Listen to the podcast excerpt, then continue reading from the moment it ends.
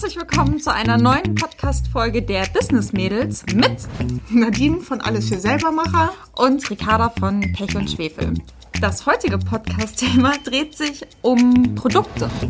Und zwar zum einen, wie findet man überhaupt sein Produkt, beziehungsweise wie versendet man sein Produkt und wie sehr geht man auf den Kunden ein. Ich finde, das ist ja auch ein wichtiges Thema, weil man oft sagt, okay, das ist jetzt mein Produkt und das bleibt dann auch erstmal so. Aber Produkte können sich ja auch im Laufe der Zeit verändern. Wie war das bei dir? Wie hast du dort eingekauft und auch versendet? Ich finde ja ganz oft bestimmt der Kunde ja auch das Produkt. Also man selber hat eine Idee und denkt, oh ja, das ist super. Und dann fängt man damit an und dann merkt man aber vielleicht, dass die Kunden sich gerade was ganz anderes wünschen und dann ist es ist es gut, dass man schnell umswitchen kann und dann darauf sein Schwerpunkt liegt. Also selbst wenn die Liebe für das Produkt so groß ist, aber wenn es keiner kaufen will, dann macht es keinen Sinn. Aber wenn man merkt, oh ja, guck mal, hier der Kunde fragt, ey, keine Ahnung, ich habe jetzt ein rotes Produkt und der Kunde fragt aber permanent nach schwarz, dann macht es natürlich keinen Sinn zu sagen, nee, ich finde Rot jetzt aber gut, das bleibt bei Rot und verkauf nichts, sondern dann macht es Sinn, einfach umzuswitchen. Ja, man muss ja da sein eigenes Ego zurückstellen ich finde es gut, wenn man erstmal anfängt und guckt, was sich daraus entwickelt. Ich glaube, das klappt bei ganz vielen Produkten so, die man wirklich verkaufen kann, also die man anfassen kann. Mhm. Aber das ist auch, selbst bei digitalen Produkten, finde ich, ist das so. Also gut, Schnittmuster, ja, die druckt man auch aus und danach hat man sie zum Anfassen. Und ich weiß zum Beispiel, am Anfang haben wir die Anleitungen, die bebilderten Anleitungen, da habe ich die Fotos gemacht. Und ich fand irgendwann, dass man das eigentlich dann nicht so gut erkennen kann. Und natürlich ist es für mich auch eine enorme Erleichterung, dass wenn ich, ähm, wie, wie wir es jetzt machen, Zeichnung drin habe, ein Bündchen wird ja immer gleich angenäht. Und ich finde es aber zum Beispiel, wenn man die Fotos selber macht, ist total irritierend, wenn man, weiß ich nicht, jetzt so roten Stoff nimmt um zu zeigen, wie das genäht wird. Und auf einmal hat man aber einen blauen Ärmel, weil man halt aus einer anderen Anleitung nimmt, wie der Ärmel angenäht wird. Und teilweise sieht man dann bei den Stoffen vielleicht noch nicht mal, was die rechte und was die linke Stoffseite ist. Und dadurch haben wir irgendwann angefangen, mit Bildern zu arbeiten, aber halt auch, weil die Kunden gesagt haben, dass sie das viel cooler und übersichtlicher finden. Natürlich gibt es auch immer ein paar, die sagen, nee, sie finden genau das Gegenteil gut, aber das ist halt so ein Prozess. Oder genauso am Anfang haben wir die, die Schnittmuster nur zum selber ausdrucken auf DIN A4 angeboten als Einzelgrößenschnitte mit Nahtzugabe. Das war mir halt wichtig für die Nähanfänger. Und dann haben die Kunden aber irgendwann gesagt, naja, aber sie hätten eigentlich gerne ähm, alle Schnitte auf einem Papierbogen. Dann habe ich überlegt, okay, wie können wir das umsetzen? Dann muss halt die Nahtzugabe raus. Und mittlerweile haben wir halt in den Schnittmustern das so drin, dass man sowohl die A4 und die A0, dass man sie halt zum Plotten geben kann, ähm, dass man die bekommt und irgendwann fangen an, die Leute nach Papierschnitten zu fragen, dann überlegt man, wie man das umsetzen kann. Also das ist ja genau das, was du sagst, naja, was will der Kunde? Und dann überlegt man halt, ist das möglich, ist das vom Arbeitsaufwand sinnvoll, ist das finanziell sinnvoll? Und dann guckt man, wie man das umsetzen kann. Und bei dir wird das ja auch so sein, zum Beispiel, wenn jetzt, ein schönes Thema ist doch bei dir immer Jungstoffe, oder? Nein, kein schönes Thema wir machen keine Jungstoffe mehr. Nie wieder. Nein, es sagen immer ganz viele, sie wünschen sich Motive, die jungstauglich sind. Und dann versuchen wir das und probieren das. Und ähm, es ist aber irgendwie immer falsch, weil bei Jungs hast du natürlich in Anführungsstrichen das Problem, die können nur bis sie keine Ahnung, vier, fünf sind, Motivstoffe tragen. Wir Mädchen können auch noch mit 60 Kirschen tragen, ist völlig okay. Aber bei Jungs sieht es halt irgendwann doof aus, wenn da ein Auto, ein Trecker, eine Rakete drauf ist. Mhm. Deswegen, ähm, die Mamis wünschen sich das zwar immer ganz doll, haben aber auch selber nicht so die Vorstellung, wie das funktionieren soll. Deswegen, nein, Jungsstoff ist ein doofes Thema. Aber das ist halt auch, man geht erstmal auf den Kundenwunsch ein und dann guckt man, ob es funktioniert oder nicht. Ob man es kann oder nicht. Ja. Und natürlich ist es auch immer, wenn, wenn drei, vier Leute ganz laut schreien, man will etwas haben, oder dann denkt man ja, oh, vielleicht wollen das wirklich alle und dann probiert man das vielleicht aus und dann naja, merkt man, hm, ist vielleicht doch nicht ganz so. Ich ähm, sehe das bei, bei Schnitten wird halt immer danach gefragt, ähm, ob das halt auch den Schnitt, äh, ob es den Schnitt auch in größeren Größen gibt. Und irgendwann haben wir mal einen Schnitt nachträglich, den wir nur bis zu einer 48 hatten, noch bis zu einer, oder bis einer 46 hatten, noch bis 52 gemacht. hat fast keiner gekauft. Also wo ich sage, naja, hm, ob dann wirklich so viele. Aber es ist halt immer ein guter Indikator. Und gerade wenn wir halt online sind, das ist halt ein großes Geschenk, dass wir da halt viel nachfragen können und fühlen können, merken, was der Kunde möchte oder nicht. Aber da muss man auch ganz doll aufpassen. Viele fragen ähm, auf Instagram oder sowas, würdet ihr das kaufen? So, um sich so Mhm. sicher zu sein, okay, kann ich das machen oder nicht. Dieses Anklicken Ja ist total einfach und man hat das Gefühl, oh geil, tausend Leute würden das kaufen. Äh, dann lässt man das vielleicht produzieren und das kaufen zehn Leute. Also da muss man immer so ein bisschen aufpassen, gerade wenn man so direkt nachfragt. Und auch was du eben gesagt hast, nur weil zwei Leute besonders laut schreien, sie wollen dieses Produkt haben, heißt das nicht alle. Ich merke das im Kundensupport manchmal. Und dann heißt es ja, alle fragen nach den und dem Stoff. Und wenn du dann fragst, ja, wie viele sind denn alle? Ja, zwei. Okay, dann muss man halt abwägen.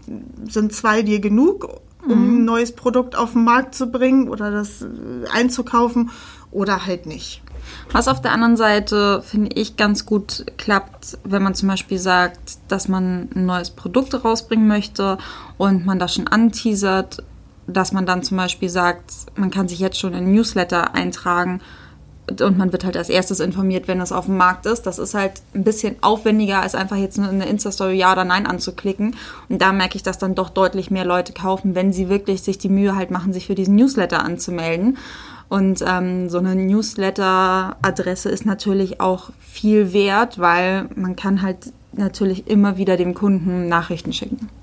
Ja, da arbeiten wir noch fast gar nicht mit mit Newsletter, was eigentlich eine Sünde ist. Also das sollte man von Anfang an, sollte man diesen Newsletter immer im Hinterkopf behalten und auch die Kunden auf seiner Seite schon fragen, wollt ihr ein Newsletter haben, wollt ihr euch eintragen, ähm, weil das hinterher zu machen, ja, aufwendig will ich nicht sagen, aber es ist mühsam und es bringt wirklich, wirklich Geld, wenn man es macht.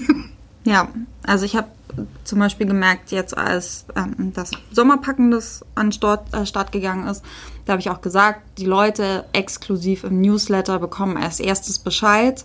Ähm, ich glaube, es waren 2500 Newsletter-Abonnenten. Der Newsletter hatte eine Öffnungsrate von 80 Prozent, was unglaublich hoch ist. Das könnt ihr übrigens sehen, also wer sich damit noch nicht so auskennt, wenn ihr einen Newsletter versendet über spezielle Tools, man kann wirklich sehen, auf welches Bild wurde geklickt, wie oft wurde der aufgemacht, um welche Uhrzeit wurde der aufgemacht. Das, ähm, viele wissen das, aber ich wusste es zum Beispiel nicht, weil ich mich damit noch nie so beschäftigt hatte, aber das ist schon ganz interessant. Ja, Über was versendest du deinen Newsletter? Send in Blue kostet natürlich auch Geld. Allerdings, ich habe mittlerweile so ungefähr, ja, wenn es um die Schnittmuster geht, 30.000, ein bisschen mehr, 32.000 Newsletter-Abonnenten und viele Tools schaffen das halt nicht in dieser Größenordnung zu versenden, beziehungsweise versenden halt immer peu à peu Stapel. Das macht Sendinblue auch, schafft aber deutlich mehr Newsletter als andere Tools, weil sonst bist du teilweise zwei bis drei Tage dabei, den Newsletter zu versenden, weil wenn alle auf einmal versendet werden würden, würden die halt oft im Spam landen. Und bezahlst du pro Newsletter oder monatlich? Nee, ich oder? bezahle monatlich. Ich würde dir gerne sagen, was. Das weiß ich nicht mehr. Ich glaube, ich zahle im Jahr 600 Euro, kann dafür aber auch, ich glaube, 120.000 Mails im Monat versenden. Also das ist schon echt viel, aber zum Beispiel, so wie wir es letztens hatten, da hatten wir halt im Newsletter einen Fehler drin, dann haben wir halt noch einen hinterher geschickt mit, äh, sorry, tut uns leid und noch eine kleine Rabattaktion, naja, und schon sind halt 60.000 Mails weg in einem Monat, wenn jetzt noch, wenn Anfang des Monats ein Schnitt und Ende des Monats ein Schnitt rauskommt, dann wird sonst schon langsam eng. Ja. Und bei Packen, das war es halt so, dass ähm, 50% der Päckchen, über 50% der Päckchen nur durch Newsletter verkauft wurden. Das finde ich voll gut. Das ist echt, ja, wir nutzen das viel zu selten.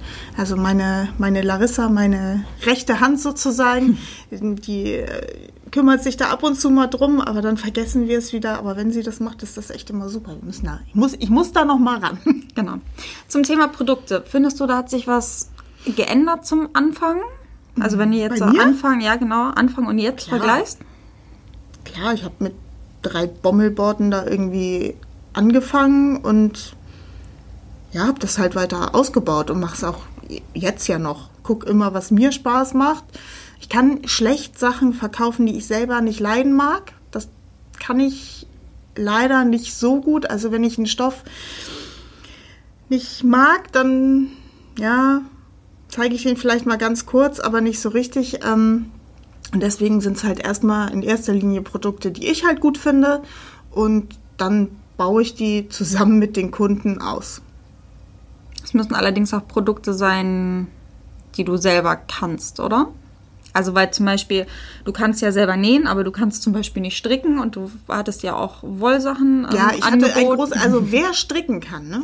macht ein Wollgeschäft beziehungsweise eine Online-Seite mit Wolle auf, weil es gibt zwei oder drei, die ganz okay sind, oder einen sogar, der richtig gut ist, aber da gibt es wirklich noch ganz doll wenige.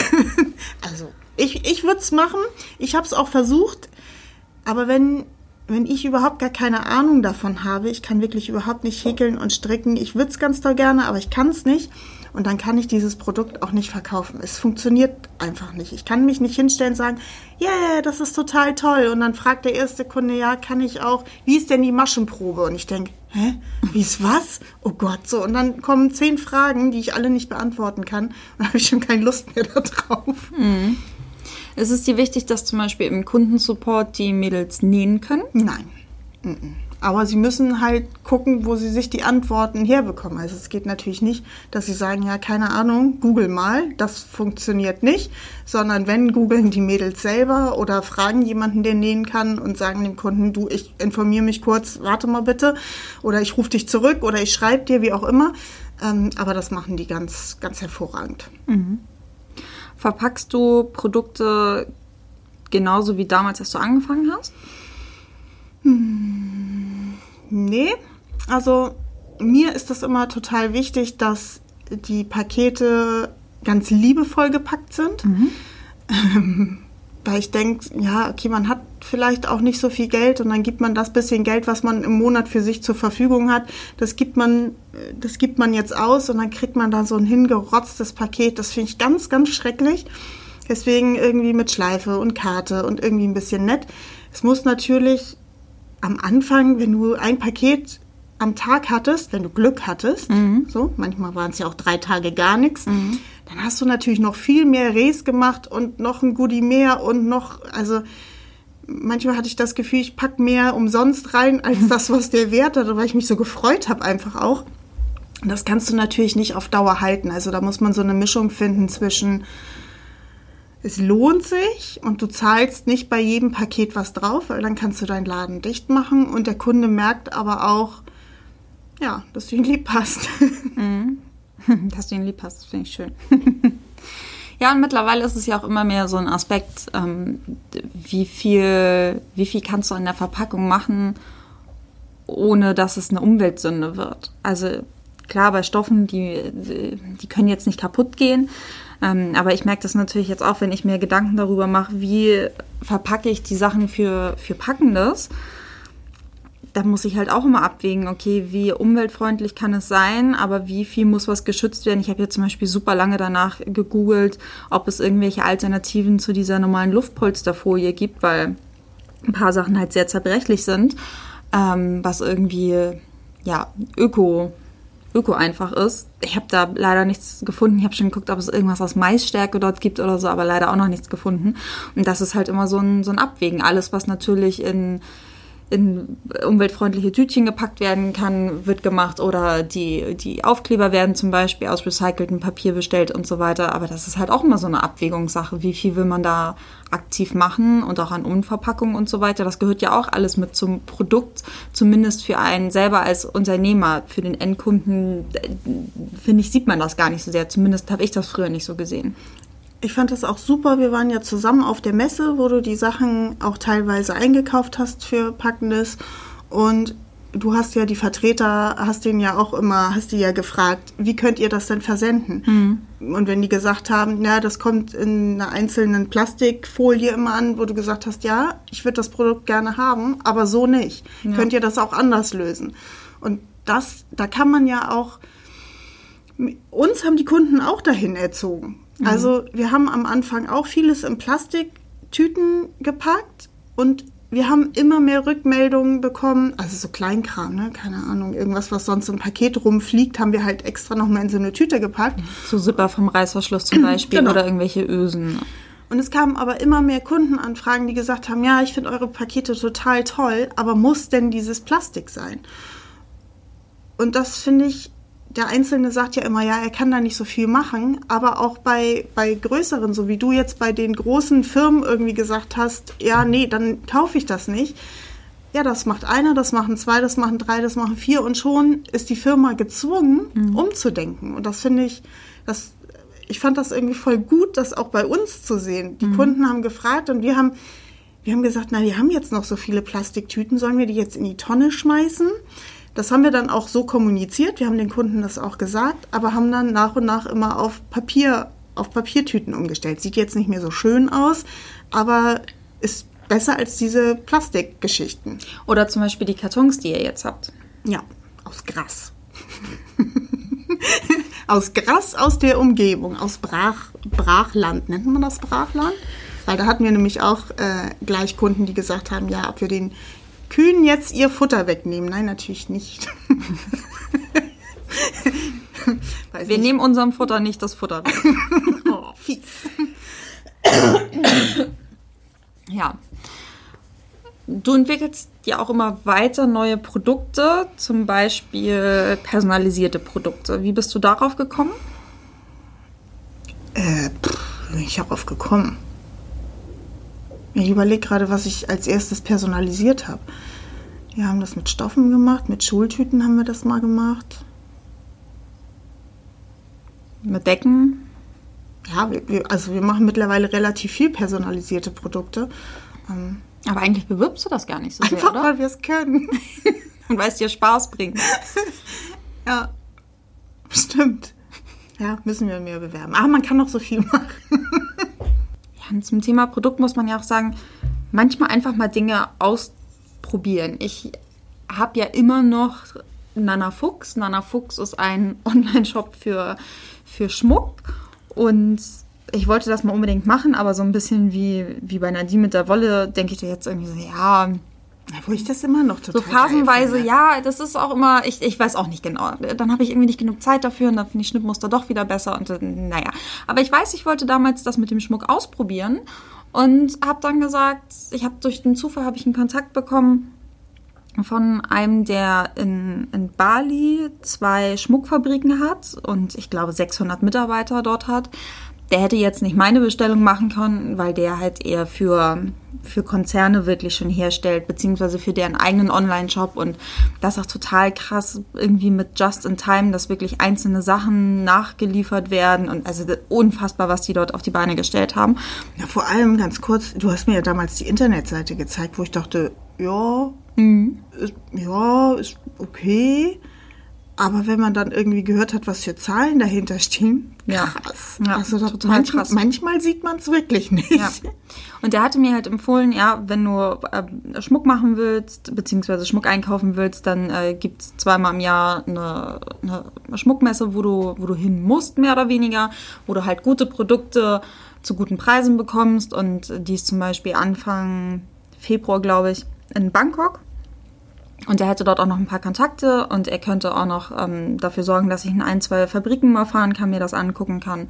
Und ich glaube, wir hatten uns Ende Dezember, kurz vor Silvester getroffen und Anfang Januar habe ich dann meinen Flug nach Bangkok gebucht und bin ohne auch nur den Hauch einer Ahnung zu dieser Schmuckmesse geflogen. Ich habe Ricarda übrigens ähm, meinen Mann mitgegeben, weil ich gesagt habe, nee, du fliegst ja jetzt nicht ganz alleine.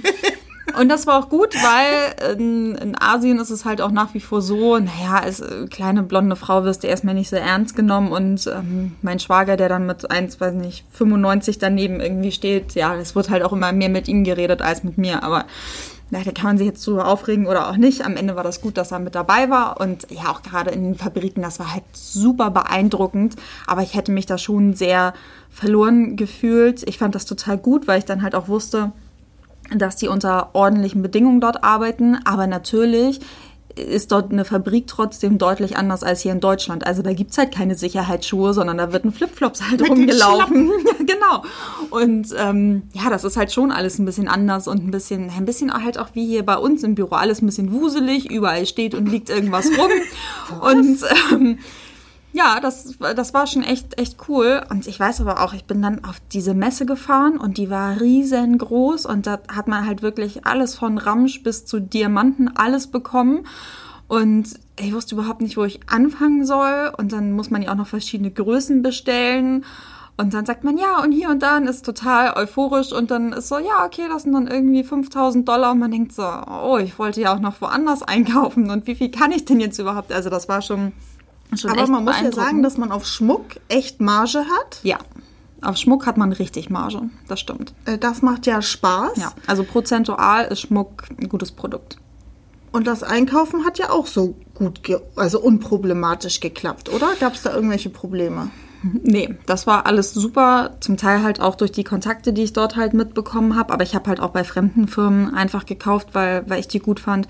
Das ist aber etwas, da muss man wirklich hin und direkt sich die Sachen angucken, weil meistens haben die gar keine Online-Shops und ähm, ich finde auch der Mailverkehr ist oft so ein bisschen semi-professionell. Ich könnte da zum Beispiel jetzt nicht abschätzen, wollen die mich jetzt über den Tisch ziehen oder nicht und wenn du dann direkt vor Ort bist und dir das anguckst. Also da muss man dann halt auch mal, mal sich trauen einfach und gucken, okay, wenn ich jetzt in den, den Bereich will, einfach mal zur Messe fahren und wenn es jetzt nicht gerade Bangkok ist, dann sind die Kosten natürlich auch nicht so, so hoch. Aber natürlich habe ich das auch gleich noch mit ein bisschen Sightseeing in Bangkok verbunden. Also ich bin jetzt nicht für zwei Tage hin und dann wieder zurück, sondern war irgendwie sechs, sieben Tage da.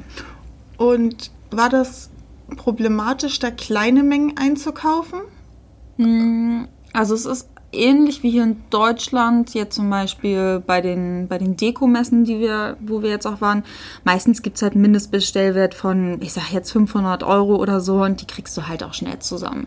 Weil du brauchst ja einen Ring in, weiß nicht, sechs verschiedenen Größen zum Beispiel oder eine Kette in verschiedenen Längen oder du willst die Ohrringe in Silber, Silber und vergoldet in Rosé und in Gelbgold haben. Dann bist du schon schnell bei bestimmten Preisen. Oft ist es dann aber auch so, du musst halt von einem Produkt zehn Stück abnehmen. Manchmal kannst du dann fragen, ja, okay, können wir dann zehn Stück von den Herzohrringen nehmen, aber halt Man drei kann in da Gold, ja auch theoretisch seine eigene Schmuckkollektion. Ja, da brauchst du aber fertigen lassen, größere Stückmengen. Ja. Und warum hat Nana Fuchs, warum hast du das so sträflich vernachlässigt? Das ist jetzt Geschwisterliebe. Ja, genau. ähm, ich weiß es gar nicht genau. Ich glaube, dann kamen irgendwelche anderen Projekte, die ich gerade spannender fand. Das ist halt immer so ein Nachteil bei mir, dass ich dann denke, ich bin da so ein bisschen so, oh, ein Eichhörnchen und schon bin ich wieder abgelenkt. Und ja, wahrscheinlich müsste ich, wenn auch wirklich mal wieder zu so einer Schmuckmesse rüberfliegen und mich da aber auch wirklich da mal ein paar Monate komplett drauf konzentrieren.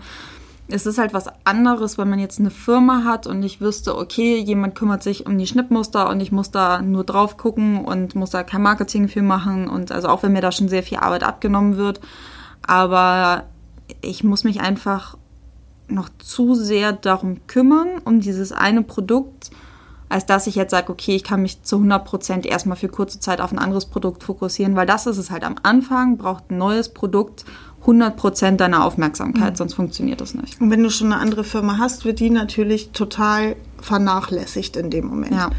Und das muss man halt immer überlegen, ob man sich das leisten kann oder nicht. Und auch, ob man damit leben kann, wenn ein Produkt vielleicht nicht sofort durch die Decke geht, so dann ist es natürlich so im ersten Moment, wo man denkt, hä, warum? Was ist los? Ja, weil vielleicht bist du auch erfolgsverwöhnt von dem anderen. Ja, genau. Und dann musst du natürlich irgendwie doppelt so viel strampeln und musst da so viel rein investieren, dass man vielleicht sich auch mal zurücknehmen muss und sagen muss, ja, ist eine tolle Idee, ist super, die kann jemand anders bestimmt auch so umsetzen. In meinem Kopf steht das auch alles. Schmuck- und Wollshop. Ja, genau. Aber ich, ich schaffe es halt nicht. Ich kann das nicht. Und ich finde, das ist auch völlig in Ordnung, zu sagen, ey, ich kann das nicht. Und manchmal spart man mehr Geld, ein Geschäft nicht zu machen, Ja. als, als das durchzuziehen. Ja, also bei Nana Fuchs bin ich definitiv mit einem Plus rausgegangen. Das war, war alles cool. Ähm, Ich finde es auch immer. ja, gut. irgendwann wird das, und ich mag den Namen auch so gern. Nana Fuchs, oh, und ich mag auch das Logo und ich mag den Shop und ja, doch, das wird irgendwann nochmal, irgendwann wird da nochmal irgendwas mit gemacht. Aber das ist halt auch das Schöne. Ich weiß, ja, irgendwann, irgendwann passt das schon. Für mich war, glaube ich, eines der größten Probleme, dass ich halt auf einmal nicht mehr nur für Schnittmuster Marketing machen muss. Und Marketing, ich mag das eigentlich gerne, aber wenn ich es machen muss, dann stresst es mich. Dann fühle ich mich manchmal so ein bisschen wie eine Prostituierte, die halt auf Facebook und eine Facebook-Gruppe und eine Insta-Story und auf Insta allgemein und dann noch ein Newsletter und einen Blogpost schreiben. Und man schreibt ja auch irgendwann überall das Gleiche. Also ich kann jetzt nicht anders schreiben, welche Größen es gibt, für welchen Stoff das geeignet ist, was für eine Ausschnittvariante. Das bleibt halt auf jedem Kanal gleich. Und ich denke dann halt auch schon, Gott, ich muss die Leute ja mega nerven obwohl es vielleicht gar keiner gesehen hat oder nur auf einem Kanal. Ja, aber ihm selber kommt das natürlich so vor, Ja, als genau. man alle damit zuspammen. Ne? Guck mal, wie toll und guck mal, wie so. Und beim ersten Mal findest du selber noch, oh, es ist so toll, es ist so toll. Und dann bespielst du den dritten Kanal und denkst so, oh Gott, jetzt wird's langsam unangenehm. Ja, und wenn man das dann auf einmal noch für ein zusätzliches Produkt machen muss, dann hat man das Gefühl, man macht den ganzen Tag gar nichts mehr, als irgendwie so Marktschreier hier Gewinne, Gewinne, Gewinne zu rufen. Das ist so furchtbar. Genau. Frisch gefangen, ne? Hier vom Hamburger Fischmarkt. Das ist halt wirklich, ähm, ja, es wird dann irgendwann echt emotional, finde ich, anstrengend. Und wir Aber es gibt ja Leute, die können das ganz toll, die können das Ja. auch nonstop machen. Das Ja. bewundere ich immer sehr. Gerade Leute, die sich da immer hinstellen können und auch über sich selber erzählen können, wie toll sie sind, äh, finde ich wirklich bewundernswert. Ähm, und andere können das halt nicht so gut, da muss man dann seinen, seinen Weg finden. Ja, und wir haben halt auch das Problem, wir sind am Anfang super begeistert von einem Produkt, wirklich, wenn zum Beispiel ein neues Schnittmuster gemustert wird und ich das dann das erste Mal anziehe und es sitzt toll, ich bin mega begeistert und sag zu jedem, oh, guck mal, wie cool und man kann das noch aus anderen Stoffen. In dem Augenblick, wo ich es auf den Markt bringe, bin ich aber schon längst beim nächsten Produkt und ist eigentlich so, ja komm, ist ja schon alt für mich. Aber der Kunde hat es ja noch gar nicht gesehen und da muss ich ja eigentlich erst anfangen, euphorisch Werbung zu machen und das Produkt überhaupt zu vermarkten, aber man ist ja selber schon meistens viel weiter. Da muss man immer aufpassen, dass man diesen Rausch, äh, weil das ist ja wie ein Rausch, wenn man Ja. ein neues Produkt hat und man ist begeistert und äh, Man ist total im Tunnel. genau, das, das ist, ja, und irgendwann brauchst du dieses Gefühl, aber immer schneller. Und es muss sich immer schneller drehen, das Rad. Und da muss man für sich selber einfach gucken, dass man sich wieder ein bisschen zurücknimmt und die Begeisterung einfach ein bisschen länger auch bei sich hält. Weil man hat ein gutes Produkt, das ist toll und da muss man halt gucken, dass die Begeisterung auch bei einem bleibt und man die nicht nur rüberschiebt und dann schnell zum nächsten hechelt. Mhm, total. Ich habe gerade einen Online-Shop für Farben entdeckt. Ähm, Miss Pompadour Da fasziniert mich so sie mir keine Ahnung. Ich weiß nicht, wie oft du mir das schon erzählt hast. Ja, aber ich finde, Ich habe den Shop immer noch nicht so ganz verstanden. ich finde, die haben total coole Farben, die verkaufen halt Kreidefarben und der Blog dahinter ist cool, cool und die zeigen halt, wie man seine Küche damit streichen kann und Fliesen und Fußböden und Türen und alles. Und ich denke die ganze Zeit nur so, ich meine, die, verkaufen Farben, wo ich sag so, ja, okay, irgendwann ja, ist eine Tür gestrichen und irgendwann ist auch ein Fuß, aber die zeigen das immer wieder und ich denke keinesfalls, oh, okay, das ich hier jetzt schon gesehen, finde ich langweilig, sondern jedes Mal wieder denke ich, oh Mensch, das ist ja echt toll und diese Vorher-Nachher-Bilder und wahrscheinlich geht's meinen Kunden hoffentlich ähnlich, dass die sagen, ah Mensch, freue ich mich, das nochmal zu sehen. Also, man geht da ja immer so von sich aus, ja, toller Laden, ich möchte unbedingt demnächst irgendwas mit diesen Farben streichen. Also Schmuckladen, Farbladen. Ja, oh, Weißt du, was mein Traum ist? na? Ich würde hier gerne in unserem Gebäude hier ein Stockwerk oben drauf bauen. Und dann hätte ich hier wirklich so, so ein Kreativhaus mit Töpfern und mit Nähen und mit Siebdruck und mit so alles zusammen. Und wo du durchgehen kannst und alles ausprobieren kannst. Und zu jedem Thema gibt es auch die passenden Produkte dazu. Und du kannst hier den ganzen Tag dich aufhalten und alles mal ausprobieren. Das wäre, oh, das, irgendwann mache ich das. Echt. Und du willst dann die Kurse anbieten? Nein, das macht jemand anders.